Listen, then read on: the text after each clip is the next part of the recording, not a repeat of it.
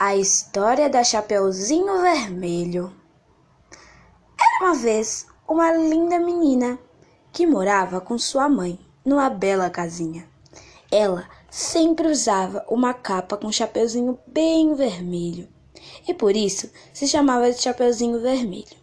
Certo dia, sua mãe pediu que ela fosse levar uma cestinha de doces para sua vovó, que estava muito doente. Então disse: Chapeuzinho, Chapeuzinho, leve esses doces para sua vovó. Evite o caminho da floresta, que é perigoso. Vá pelo bosque e não fale com estranhos. Ok, mamãe, disse Chapeuzinho, que adorava sua vovó. E saiu em disparada cantando de alegria. Queria fazer uma surpresa para ela e começou a colher as flores que encontrava no caminho. A menina estava distraída com as flores quando deu de cara com o lobo mau. Ela não sabia que ele era malvado. Então, o lobo mau, de forma gentil, falou: Bom dia, Chapeuzinho Vermelho. Chapeuzinho respondeu: Bom dia. Logo em seguida, o lobo mau perguntou: Aonde você está indo assim tão cedinho?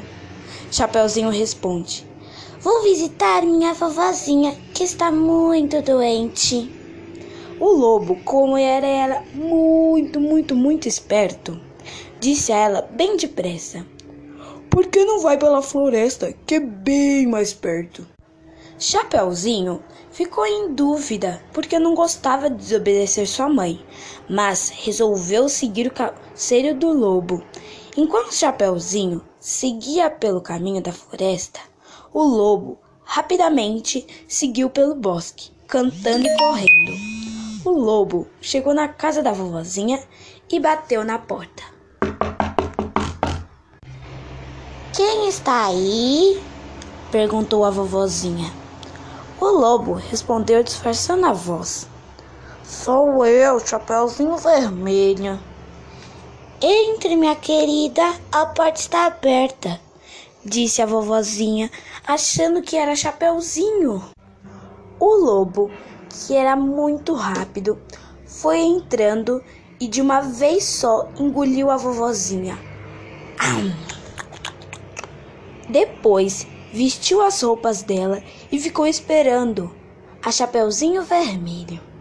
Chegando na casa da vovó, ela encontrou o lobo e perguntou: Vovó, por que suas orelhas estão tão grandes? É para te ouvir melhor, respondeu o lobo mau. Vovó, para que esses olhos tão grandes? É para te ver melhor. Credo, vovô, por que a senhora está com essa boca tão grande? É para te comer disse o lobo.